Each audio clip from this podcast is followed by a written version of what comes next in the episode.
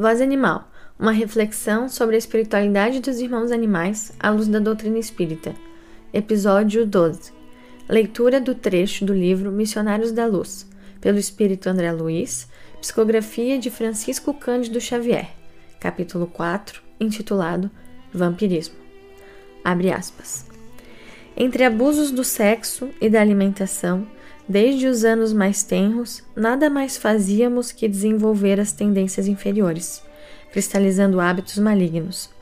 Seria, pois, de admirar tantas moléstias do corpo e degenerências psíquicas? O plano superior jamais nega recursos aos necessitados de toda ordem, e valendo-se dos mínimos ensejos, auxilia os irmãos de humanidade na restauração de seus patrimônios, seja cooperando com a natureza, seja inspirando a descoberta de novas fontes medicamentosas e reparadoras.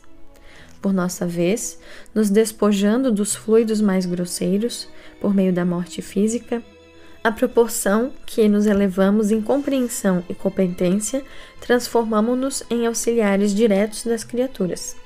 Apesar disso, porém, o cipoal da ignorância é ainda muito espesso, e o vampirismo mantém considerável expressão, porque, se o Pai é sumamente misericordioso, é também infinitamente justo ninguém lhe confundirá os desígnios, e a morte do corpo quase sempre surpreende a alma em terrível condição parasitária. Desse modo, a promiscuidade entre os encarnados indiferentes à lei divina e os desencarnados que ela tem sido indiferentes é muito grande na crosta da terra. Absolutamente sem preparo e tendo vivido muito mais de sensações animalizadas que de sentimentos e pensamentos puros, as criaturas, além do túmulo, em muitíssimos casos prosseguem imantadas aos ambientes domésticos que lhes alimentavam o campo emocional. Dolorosa ignorância prende-lhe os corações, repletos de particularismos, encarceradas no magnetismo terrestre, enganando a si próprias e fortificando suas antigas ilusões. Aos infelizes que caíram em semelhante condição de parasitismo, as larvas que você observou servem de alimento habitual. Deus meu! exclamei sob forte espanto. Alexandre, porém, acrescentou: Semelhantes larvas são portadoras de vigoroso magnetismo animal. Observando, talvez, que muitas e torturantes indagações se me entrechocavam no cérebro, o instrutor considerou. Naturalmente que a fauna microbiana, em análise, não será servida em pratos. Bastará ao desencarnado agarrar-se aos companheiros de ignorância, ainda encarnados, qual erva daninha aos galhos das árvores, e sugar-lhes a substância vital. Não conseguia dissimular o assombro que me dominava. Por que tamanha estranheza? perguntou o cuidadoso orientador. E nós outros, quando nas esferas da carne? Nossas mesas não se mantinham à custa das vísceras dos touros e das aves? A pretexto de buscar recursos proteicos, exterminávamos frangos e carneiros, leitões e cabritos incontáveis. Sugávamos os tecidos musculares, roíamos os ossos. Não contentes em matar os pobres seres que nos pediam roteiros de progresso e valores educativos para melhor atenderem à obra do Pai. Dilatávamos os requintes da exploração milenária e infligíamos a muitos deles determinadas moléstias, para que nos servissem ao paladar com a máxima eficiência. O suíno comum era localizado por nós em regime de ceva, e o pobre animal, muita vez à custa de resíduos, devia criar para o nosso uso certas reservas de gordura, até que se prostrasse, de todo, ao peso de banhas doentias e abundantes. Colocávamos gansos nas engordadeiras para que hipertrofiassem o fígado, de modo a obtermos pastas substanciosas destinadas a quitutes que ficaram famosos, despreocupados das faltas cometidas com a suposta vantagem de enriquecer os valores culinários. Em nada nos doía o quadro comovente das vacas mães em direção ao matadouro, para que nossas panelas transpirassem agradavelmente.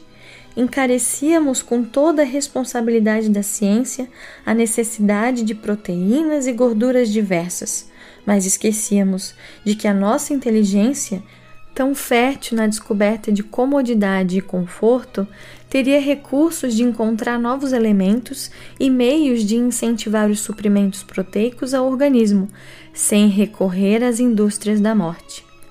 Esquecíamos-nos de que o aumento dos laticínios para enriquecimento da alimentação constitui elevada tarefa, porque tempos virão para a humanidade terrestre em que o estábulo, como lar, será também sagrado. Contudo, meu amigo, propus-me a considerar. A ideia de que muita gente na Terra vive à mercê de vampiros invisíveis é francamente desagradável e inquietante. E a proteção das esferas mais altas, e o amparo das entidades angélicas, a amorosa defesa de nossos superiores? André, meu caro, falou Alexandre benevolente, devemos afirmar a verdade, embora contra nós mesmos. Em todos os setores da criação, Deus, nosso Pai, colocou os superiores e os inferiores para o trabalho de evolução, por meio da colaboração e do amor, da admiração e da obediência. Atrever-nos-íamos a declarar porventura que fomos bons para os seres que nos eram inferiores? Não lhes devastávamos a vida, personificando diabólicas figuras em seus caminhos?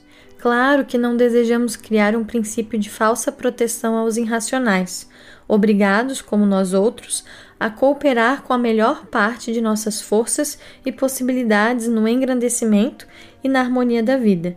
Nem sugerimos a perigosa conservação dos elementos reconhecidamente daninhos. Todavia, devemos esclarecer que, no capítulo da indiferença para com a sorte dos animais, da qual participamos no quadro das atividades humanas, nenhum de nós poderia, em sã consciência, atirar a primeira pedra. Os seres inferiores e necessitados do planeta não nos encaram como superiores generosos e inteligentes, mas como verdugos cruéis. Confiam na tempestade furiosa que perturba as forças da natureza, mas fogem desesperados à aproximação do homem de qualquer condição excetuando-se os animais domésticos, que, por confiar em nossas palavras e atitudes, aceitam o cutelo no matadouro, quase sempre com lágrimas de aflição, incapazes de discernir com o raciocínio embrionário onde começa a nossa perversidade e onde termina a nossa compreensão. Se não protegemos nem educamos aqueles que o Pai nos confiou, como germes frágeis de racionalidade nos pesados vasos do instinto, se abusamos largamente de sua incapacidade de defesa e conservação, como exigir o amparo de superiores benevolentes e sábios, cujas instruções mais simples são para nós difíceis de suportar, pela nossa lastimável condição de infratores da lei de auxílios mútuos? Na qualidade de médico, você não pode ignorar que o embriologista, contemplando o feto humano em seus primeiros dias, a distância do veículo natural, não poderá afirmar com certeza se tem sob os olhos o germe de um homem ou de um cavalo. O médico legista encontra dificuldades para determinar se a mancha de sangue encontrada eventualmente provém de um homem, de um cão ou de um macaco. O animal possui igualmente o seu sistema endócrino, suas reservas hormonais, seus processos particulares de reprodução em cada espécie, e por isso mesmo tem sido auxiliar precioso e fiel da ciência na descoberta dos mais eficientes serviços de cura das moléstias humanas, colaborando ativamente na defesa da civilização. Entretanto, interrompera-se um instrutor, e, considerando a gravidade do assunto, perguntei com emoção: Como solucionar tão dolorosos problemas? Os problemas são nossos, esclareceu o generoso amigo tranquilamente. Não nos cabe condenar a ninguém. Abandonando as faixas de nosso primitivismo, devemos acordar a própria consciência para a responsabilidade coletiva. A missão do superior é de amparar o inferior e educá-lo e os nossos abusos para com a natureza estão cristalizados em todos os países há muitos séculos. Não podemos renovar os sistemas econômicos dos povos de um momento para o outro, nem substituir os hábitos arraigados e viciosos de alimentação imprópria de maneira repentina. Refletem eles igualmente nossos erros multimilenários. Mas, na qualidade de filhos endividados para com Deus e a natureza, devemos prosseguir no trabalho educativo, acordando os companheiros encarnados, mais experientes e esclarecidos, para a nova era em que os homens cultivarão o solo da terra por amor e utilizar-se-ão dos animais com espírito de respeito, educação e entendimento. Depois de ligeiro intervalo, o instrutor observou: Semelhante realização é de importância essencial na vida humana, porque sem amor para com os nossos inferiores, não podemos aguardar a proteção dos superiores. Sem respeito para com os outros, não devemos esperar o respeito alheio. Se temos sido vampiros insaciáveis dos seres frágeis que nos cercam entre as formas terrenas, abusando de nosso poder racional ante a fraqueza da inteligência deles, não é demais que, por força da animalidade que conserva desveladamente, venha a cair a maioria das criaturas em situações enfermiças pelo vampirismo das entidades que lhes são afins na esfera invisível. Os esclarecimentos de Alexandre, ministrados sem presunção e sem crítica, penetravam-me fundo. Algo de novo despertava-me o ser. Era o espírito de veneração por todas as coisas o reconhecimento efetivo do paternal poder do Senhor do Universo. Fecha aspas. Comentário Voz Animal. André Luiz, espírito amigo já citado no capítulo 4, vem nos trazer mais uma mensagem renovadora. Por meio do seu instrutor em nosso lar, Alexandre, fala no capítulo 4 do livro Missionários da Luz sobre as diversas faces do vampirismo, entre elas as de origem alimentar. Não podíamos deixar de registrar esta mensagem, mesmo sabendo que ela se estenderia além do que nos propomos. Vale lembrar que lemos apenas um trecho do capítulo e reforçamos a necessidade da leitura integral para que possamos construir nosso conhecimento sobre a temática. O texto de hoje tem relação com o que estamos vivendo. O aparecimento do coronavírus, que já deixou mais de 100 mil mortos no Brasil, é mais uma pandemia de origem animal favorecida pela exploração humana em sua atividade econômica. Não só a Covid-19, mas outras zoonoses ou mutações que são transmitidas de animais não humanos para humanos.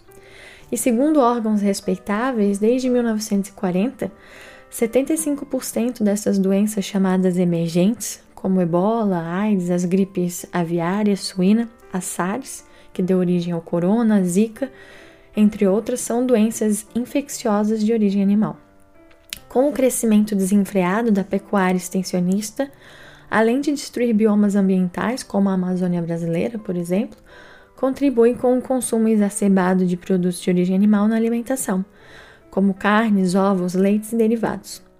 A fala do médico Zihong Nanshan, que descobriu a SARS, nos diz claramente, aspas, Suponho que após esse evento, a China deva estabelecer uma lei ou determinação muito rígida dizendo que é muito ruim manter ou comer animais selvagens.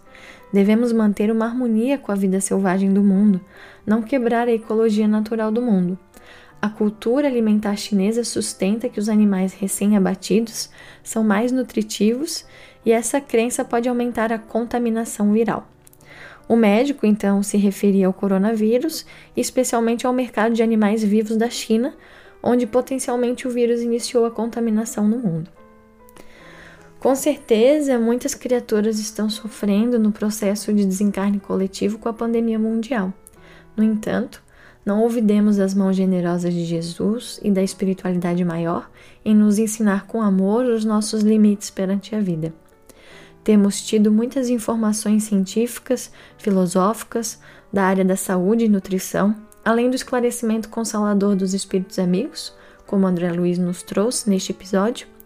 Então saibamos refletir e colocar na balança da vida o que realmente importa.